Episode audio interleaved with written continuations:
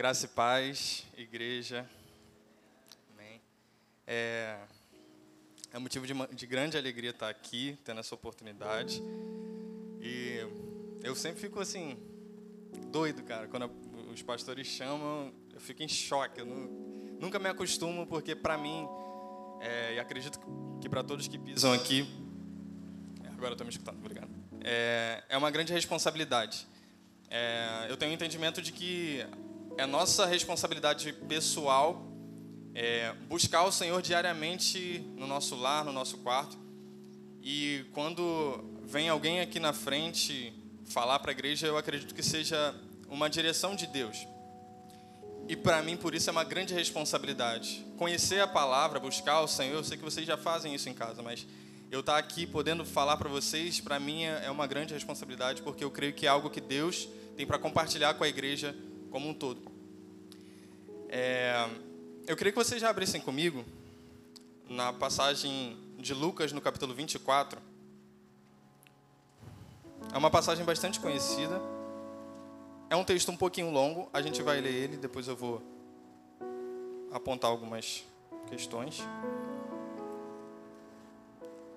24, versículo 13.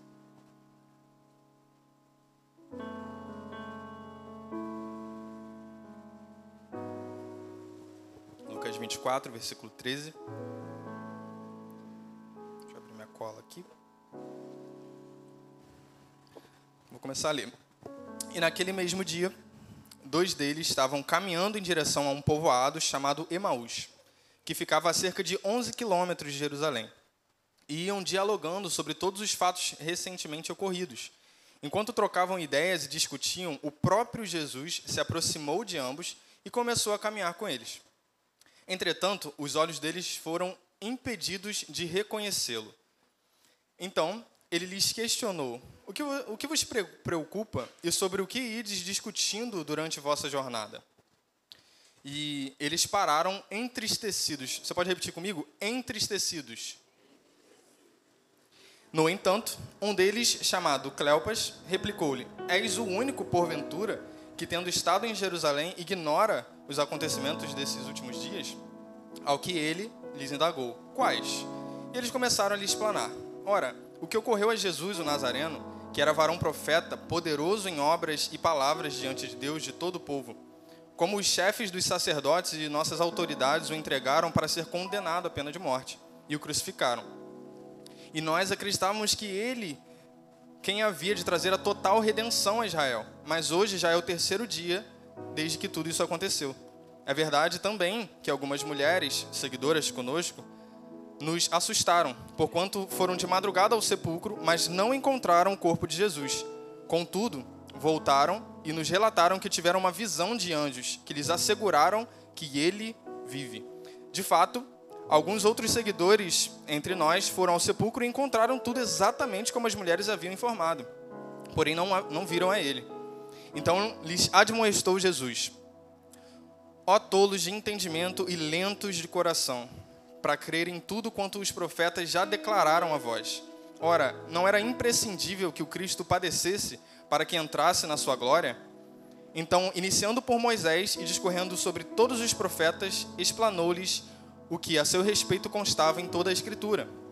Ao se aproximarem do povoado para o qual se dirigiam, Jesus fez como quem ia continuar a caminhada, seguindo mais à frente. Porém, eles muito insistiram, rogando-lhes: Fica conosco, pois é tarde, e o dia já está chegando ao fim. Então, ele entrou para ficar com eles. E aconteceu que, quando estavam reclinados ao redor da mesa, tomando ele o pão, deu graças, partiu e deu a eles. Neste momento, neste mesmo instante, se lhes abriram os olhos e o reconheceram. Ele, contudo, desapareceu diante dos olhos deles. E questionaram entre si, porventura não os queimava o coração quando ele, durante a nossa jornada, nos falava, quando nos explicava as Escrituras, e na mesma hora, levantando-se, retornaram para Jerusalém, onde encontraram reunidos onze e outros seguidores com eles, os quais anunciavam: É verdade, o Senhor ressuscitou e apareceu a Simão. Então os dois comunicaram o que havia ocorrido no caminho e como Jesus fora reconhecido por eles enquanto partia o pão. Como eu disse, é uma palavra bastante conhecida, existem algumas músicas a respeito dessa passagem. É, e aí é um texto assim bem dinâmico, é interessante como esse texto se desenrola. Eu vou ressaltar alguns pontos aqui sobre o contexto. É, o próprio, a própria passagem fala que era um, um, um trecho que eles andaram a pé, cerca de 11 quilômetros. Então era uma boa caminhada a pé que eles estavam fazendo de Jerusalém até Emaús. E aí Jesus começou a andar junto com eles e a, palavra diz que os olhos deles foram fechados para que eles não pudessem reconhecer. Então Deus tem os seus propósitos aí também. E aí nessa caminhada eles começaram a, conversar e Jesus perguntou: o que está acontecendo? Por que vocês estão indagando? E eles estavam tristes porque eles acreditavam que Jesus, o Nazareno, era aquele que viria trazer redenção a Israel. Mas ele tinha morrido e já era o terceiro dia, ele ainda não tinha ressuscitado, segundo eles. E eles estavam dessa maneira, desacreditados. E Jesus falou: vocês são lentos de coração. Porque, e aí no decorrer da, da passagem, eles mesmos reconhecem que as, as mulheres já tinham ido ao túmulo, já tinham visto que o túmulo estava vazio. E assim, o que mais era necessário para que eles reconhecessem que Jesus estava diante deles? E aí eu quero destacar o primeiro ponto, é, que é quando eu pedi para vocês repetirem, entristeceram. Eles estavam tristes. E Jesus estava ao lado deles. Eles estavam tristes. E Jesus estava ao lado deles. É o primeiro ponto que eu entendo com isso. É que estar ao lado de Jesus não é sinônimo de estar sempre vivendo em alegria plena, completa. Existe uma alegria plena e completa dentro do nosso coração que o Espírito Santo proporciona, mas existem dificuldades na nossa vida. O próprio Jesus disse: No mundo tereis aflições. Então, nós estamos sujeitos, enquanto nós estamos nessa terra, a passar por situações difíceis, a passar pela dor, a, a enfrentar a morte de entes queridos, a passar por doenças, por frustrações, decepções, traições. Nós estamos sujeitos a passar por todo tipo de coisa ruim. Mas a palavra que Jesus fala no mundo tereis aflições, mas tem de bom ânimo, pois eu venci o mundo. E essa é a segunda constatação que eu observo com a tristeza dele. Jesus estava ao lado deles, mas isso não os impede de estar tristes. Jesus estava ao lado deles, mesmo na tristeza. É mesmo nessas situações que Jesus vai estar do seu lado. É nas situações mais difíceis, é na nossa maior fraqueza, onde Jesus mostra a sua força. É quando a gente está mais cabisbaixo que Jesus se torna vida dentro de nós. Então não importa o momento que você está passando, não importa a dificuldade, não importa a tristeza, Jesus está do seu lado. No mundo nós teremos aflições, mas Ele venceu o mundo. Nós lemos aqui, Ele ressuscitou, Ele venceu a própria morte. Então, primeiro ponto, eles estavam tristes, mas Jesus estava ao lado deles. Segundo ponto, eles estavam ao lado de Jesus e não identificaram a sua presença. Nós precisamos aprender a discernir aonde está a presença de Deus nem sempre a presença de Deus virá de modo extremamente, vamos dizer assim, espalhafatoso. Nem sempre vai ser alguém, um irmão, que vai se levantar e declarar algo sobre a sua vida de forma direta. Nem sempre vai ser numa pregação, nem sempre vai ser de, de modo tão claro. Jesus se manifesta nos mínimos detalhes. Quem, quantos aqui já tiveram a experiência de Jesus falar de uma forma que você, sei lá, às vezes num, num, num, soprar do vento, às vezes numa série, às vezes numa conversa com uma pessoa que às vezes nem é cristã. Jesus se manifesta de modos que nós não compreendemos. E o problema é quando a gente coloca Jesus nessa caixinha, onde ele só pode falar se for assim ou assado. Mas Jesus não trabalha dessa forma. Nós precisamos aprender a discernir aonde está a presença de Deus a gente precisa ter sensibilidade para escutar a voz de Deus, para escutar os direcionamentos de Deus. Jesus estava ao lado deles, mas eles não identificaram a sua presença. Nós precisamos aprender a discernir onde está a presença de Deus. E quando nós aprendemos a discernir aonde está a presença de Deus, necessariamente nós aprendemos a discernir onde não está a presença de Deus. Algo que eu estava falando com os adolescentes no domingo pela manhã, e aí quando eu vim para cá, a pastora falou a mesma coisa sem, sem nem estar tá lá que é sobre a questão de qual é o tipo de amizade nós temos cultivado, qual é o tipo de conversa nós temos cultivado. A palavra do Senhor diz em 1 Coríntios 15 que ele diz assim: ó, não vos enganeis, as más conversações corrompem os bons costumes. Aí a palavra é, a palavra gregomília significa ali é, conversa, mas no contexto é traduzida por vezes por companhia.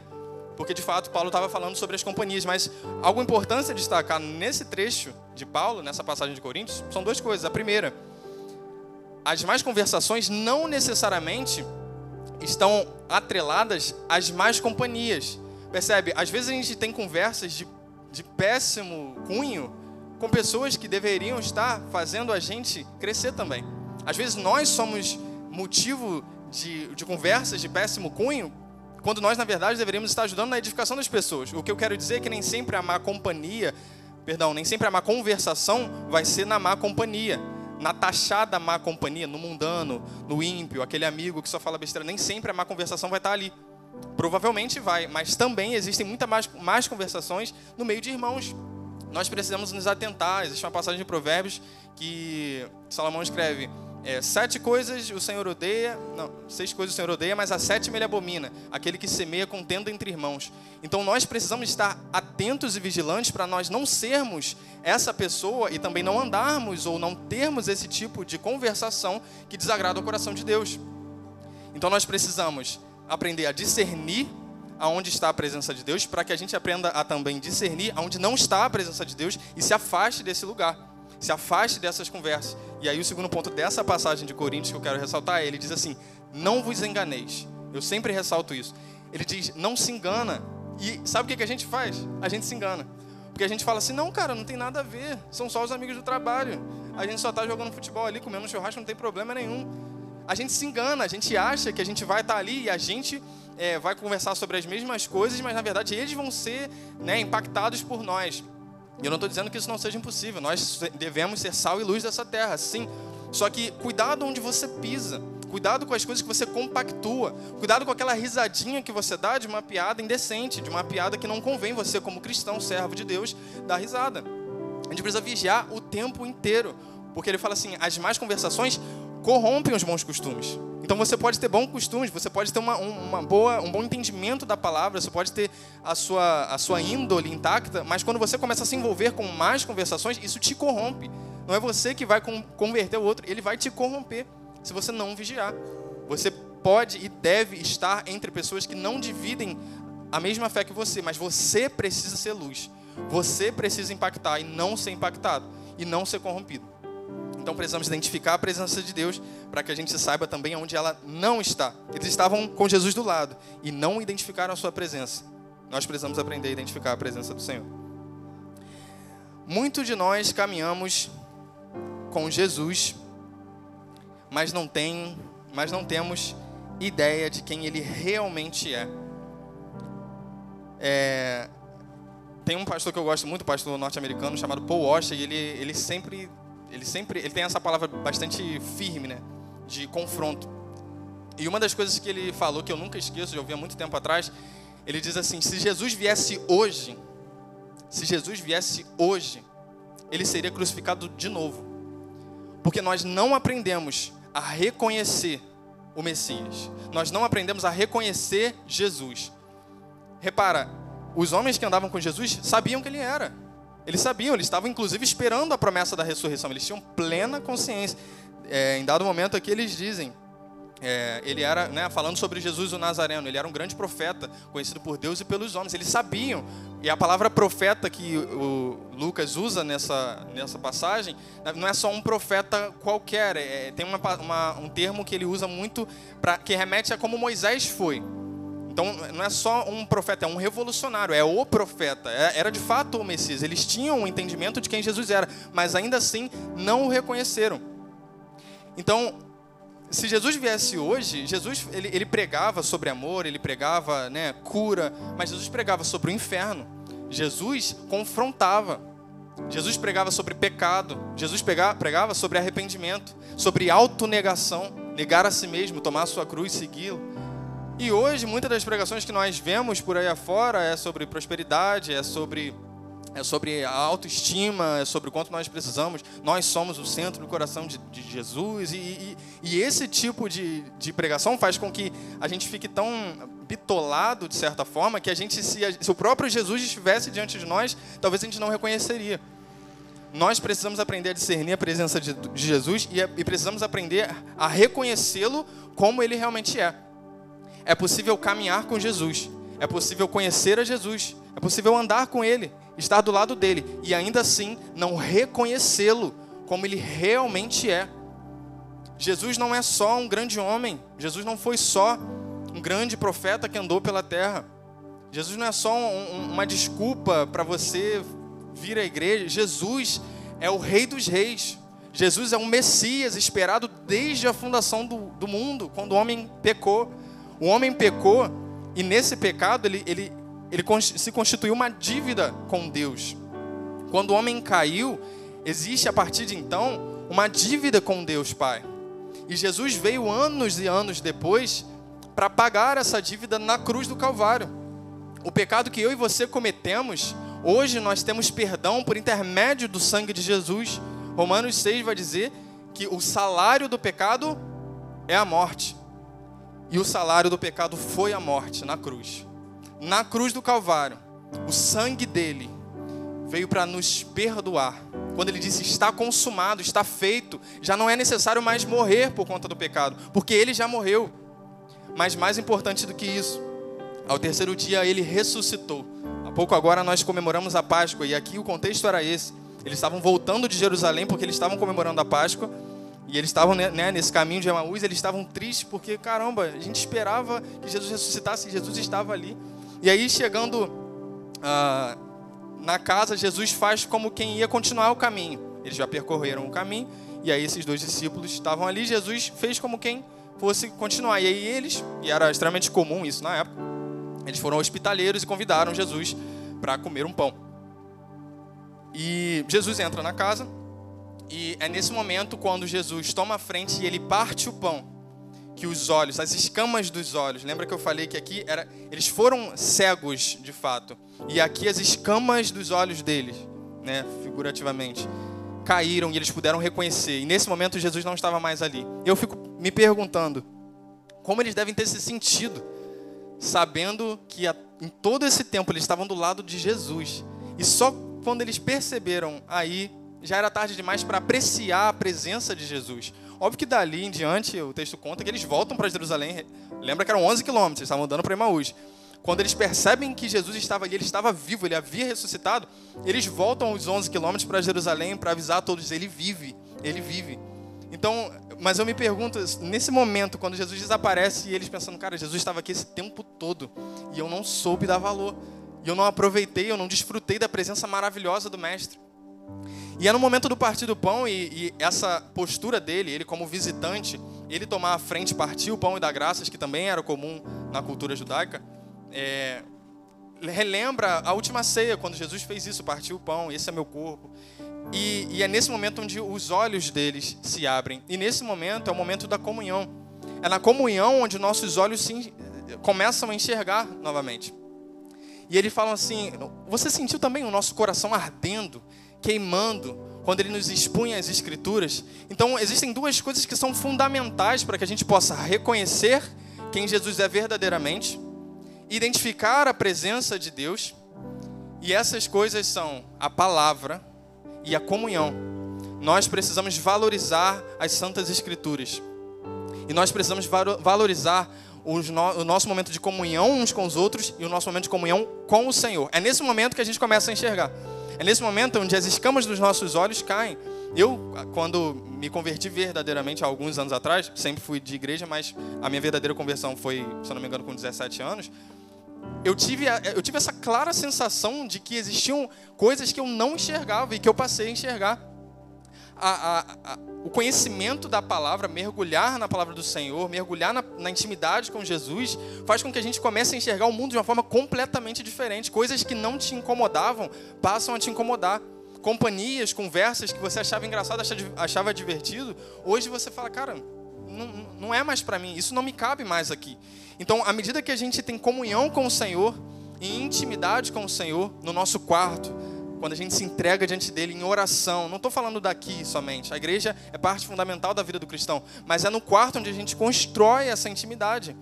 E lá nesse quarto, onde a gente aprende da palavra e a gente tem comunhão com o Senhor, é que a gente começa a desenvolver uma perspectiva diferente da vida. enxergar as coisas não mais com o nosso olhar limitado e cego, mas com as lentes do próprio Jesus. A gente começa a enxergar as coisas como Jesus enxergava. A gente começa a caminhar como Jesus caminhava e se tornar cada vez mais parecidos com Ele. Esse é o nosso objetivo. E aí, para finalizar, no final do texto, como eu mencionei agora, eles voltam os 11 quilômetros desesperados, de alegria, querendo contar para Deus e o mundo que Jesus estava vivo. E também falei na EBD no domingo, é, o produto final do Evangelho de Cristo é sempre o outro. Tudo que a gente recebe, tudo que a gente constrói lá na intimidade, aqui entre irmãos, precisa culminar no outro. Existem muitos lá fora que não conhecem a palavra.